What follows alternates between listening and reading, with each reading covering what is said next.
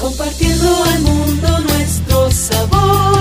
Chefs latinos, chefs latinos,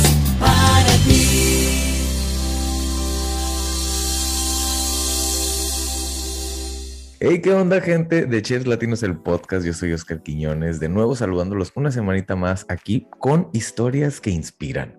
Y el día de hoy estoy en Querétaro. Se escucha muy padre porque agarré una computadora y me vine hasta acá a platicar un poquito con la chef Sandy, Sandy Martínez. ¿Cómo estás, chef?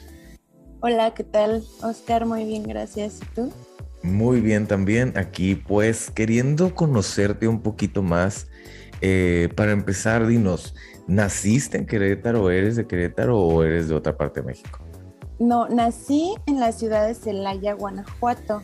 Ok. Es pues el estado que está aquí a un lado de Querétaro, pero actualmente radico en la ciudad de Querétaro. Perfecto. Bueno, ¿cómo es esta historia o cómo es? Porque, bueno, te ves joven, la gente que no la está viendo aquí se ve muy chamaquita, se ve chiquita la No, no te muchacha. creas. Pero cuéntanos un poco de esta historia, si estuviste mucho tiempo o viviste alguna infancia dentro de tu ciudad natal o si de repente ya te fuiste a Querétaro. Sí, no, pues crecí en Celaya normal con mi familia y sí, cuando cumplí 18 años me mudé a la ciudad de Guanajuato. De hecho, ahí fue donde estudié la carrera en realidad. Ok. Entonces, pues ya me fui a vivir, ya sabes, pues estos aires de independencia y así. Y pues ya ahí, ahí estuve radicando 10 años y ya, ya posteriormente pues me vine para Querétaro, pero sí, en realidad me salí de casa pues desde temprana edad. Desde chica, pues como Sí. obvio válido, ¿no? Con un sueño y una motivación de estudiar y de salir adelante, que es muy, muy bueno. Yo Sí, hace claro. poco tuve la fortuna de andar por allá por Guanajuato y qué divertida ciudad. Qué Ah, bonitos sí. colores, qué bonitos callejones. Y luego es una ciudad universitaria, entonces pues la diversión claro. está al 100%. Sí, sí. ¿Tú ya tenías pensado estudiar gastronomía desde mucho tiempo antes? Eh, no, no, no, en realidad me fui a estudiar otra carrera. Eh, Ok. Bueno, entré a estudiar filosofía y letras. Ok, a ver, pues cuéntanos de eso, que está interesante.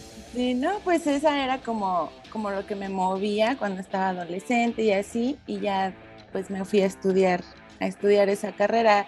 Estuve un año y medio más o menos, pero al mismo tiempo estaba trabajando como en bares, restaurantes y así.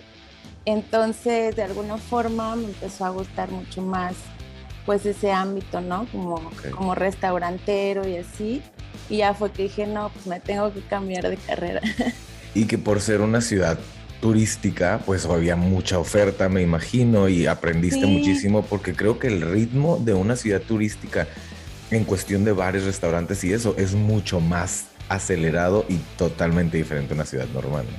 Sí, claro, sí, sí, sí. Eso pues a mí me encantaba, ¿no? Como que desde el servicio, o sea, estuve que de mesera, de bartender, y pues así de pronto veía como que a los que estaban en cocina y ya me empezó como a llamar muchísimo la atención. Dije, no, pues es que yo quiero estar ahí adentro. Oye, qué chistoso porque no tiene nada que ver una cosa con la otra. Sí, no, Entonces, no. ajá. ¿No lo extrañaste no decías, puedo con los dos o puedo hacer esto? O sea, definitivamente fue, no, yo me tengo que cambiar de carrera porque esto no es para mí.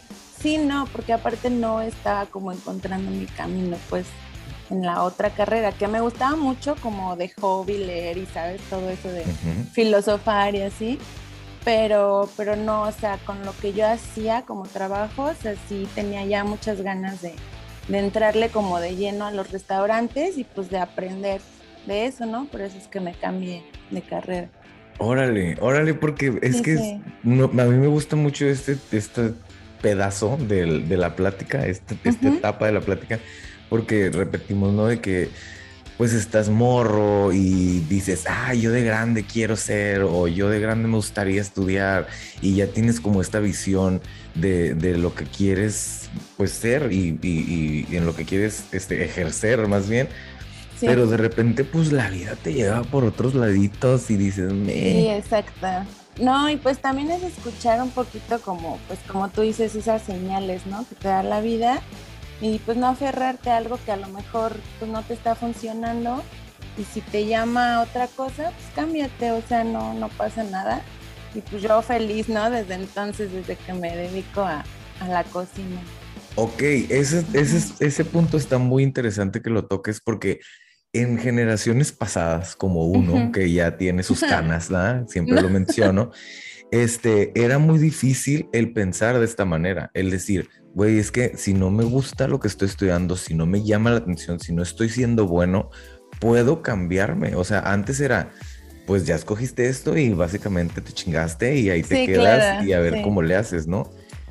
¿Qué, qué- qué, es, influye hasta cierto punto la manera en la que te llevas con tu familia o en que siempre te apoyaron y decir, ¿sabes Ujú. qué, Sandy? Lo que tú quieras, lo- como vayas o no sé, es, es Sí, de sí. alguna manera. O porque eras independiente desde muy chica, entonces tú hiciste lo que, lo que tú pensaste que era correcto. Mm, Yo creo que sí, más bien porque no estuvieron de acuerdo cuando me fui a vivir tan joven sola y a estudiar esta carrera de filosofía porque era como de que de qué vas a vivir y esa carrera qué.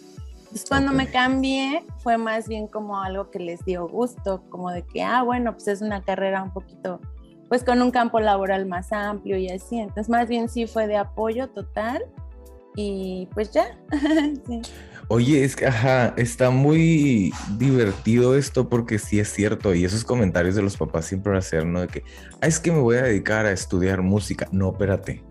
Pero no, ¿y de qué vas a vivir? ¿Y Sí, cómo, claro. cómo le vas a hacer?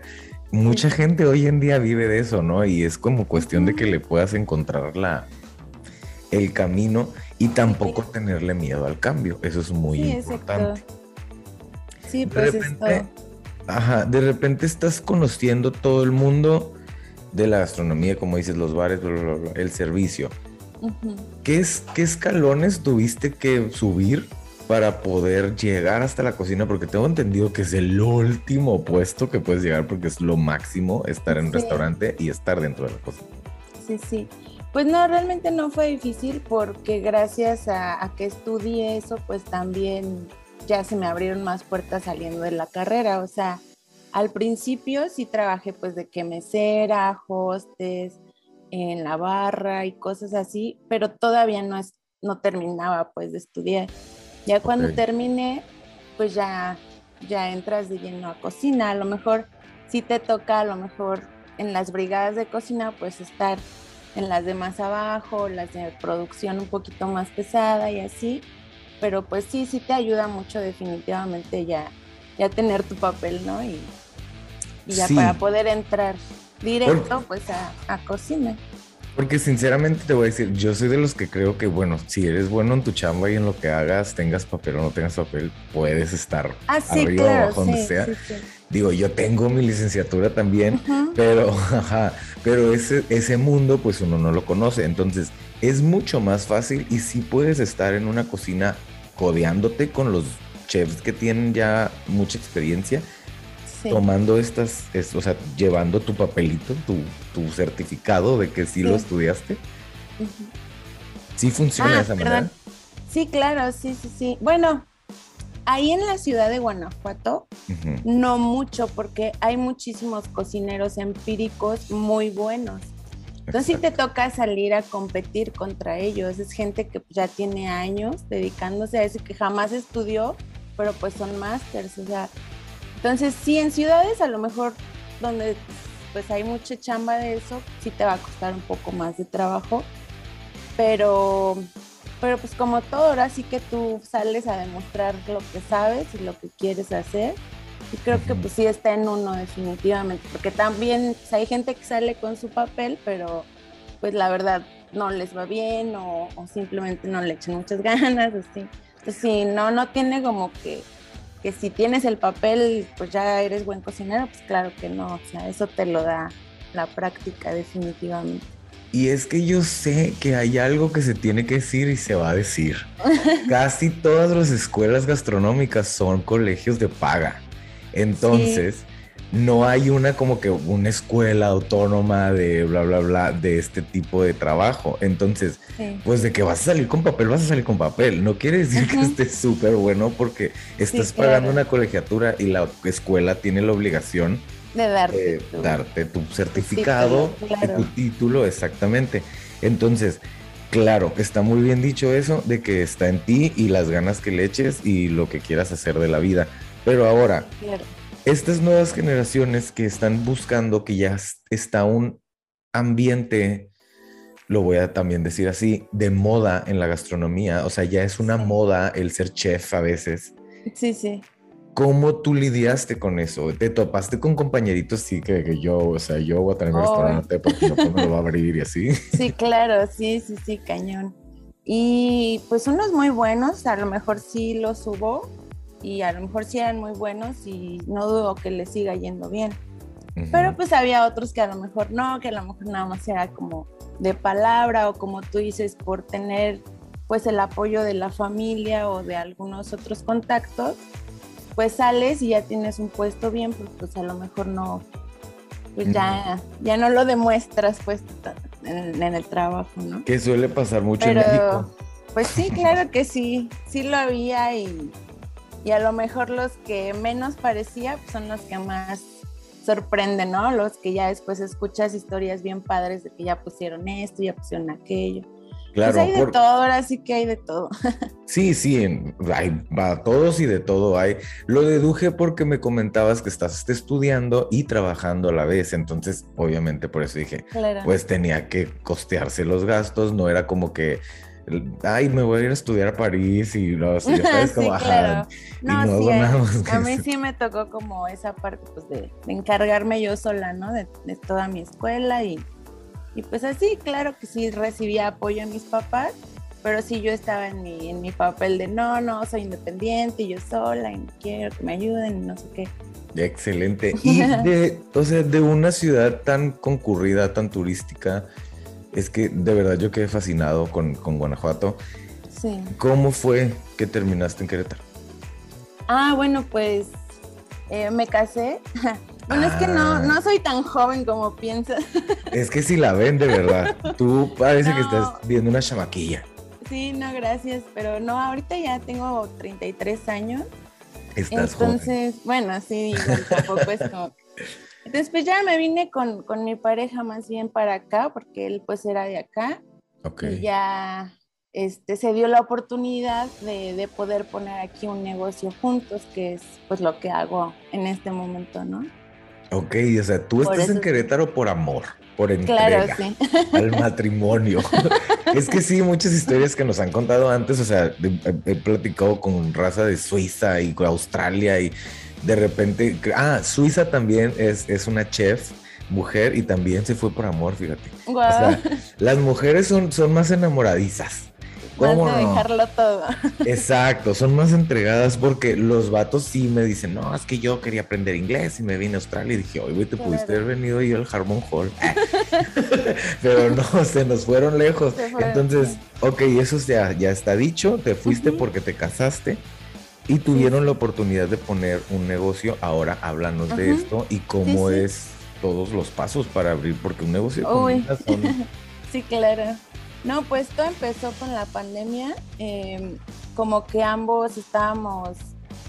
Bueno, yo había tenido una cafetería antes en Celaya y, y pues ahí estuvimos como que tratando de, de levantarla, pero pues ya sabes, como que la ciudad no está ahorita en las mejores condiciones, entonces pues sí, como que no, no era una buena idea tener un negocio pues, ahí, entonces ya dijimos, no, pues vámonos a Querétaro. Y fue justamente en la pandemia, o sea, cuando empezó el 2020, Órale. que empezó todo esto y dijimos, híjole, es que es- o trabajamos cada quien por su cuenta o pues ya tenemos esta oportunidad en este local, pues vamos a hacerla, ¿no? Aunque esté empezando una pandemia, aunque estén cerrando todos los restaurantes en Ajá. este momento, como que dijimos, pues es lo que podemos hacer ahorita para salir adelante, pues vamos a hacerlo. Entonces, sí, ajá, nos aventamos, la verdad sí fue como que un acto de valentía en esos tiempos hacerlo, pero pues con mucha fe y con mucho amor. Y sí, gracias a Dios pues tenemos nuestro, nuestro restaurante y, y pues nos ha dado muchas alegrías. Ah, no, qué bueno, que es lo más importante. Sí. O sea, realmente, ajá, es una historia de valor porque en ese, en ese entonces yo creo que nadie sabía para dónde íbamos a jalar ni cómo Sí. iba a convertirse en el mundo. Pero cuéntanos qué concepto es, cómo se llama para la gente que nos Claro. está escuchando ahí en Querétaro, que se llama es- Mira, es una fusión de comida americana asiática. Son estas cajitas blancas de las películas de Wox. Y lo que hacemos pues, son noodles, arroz.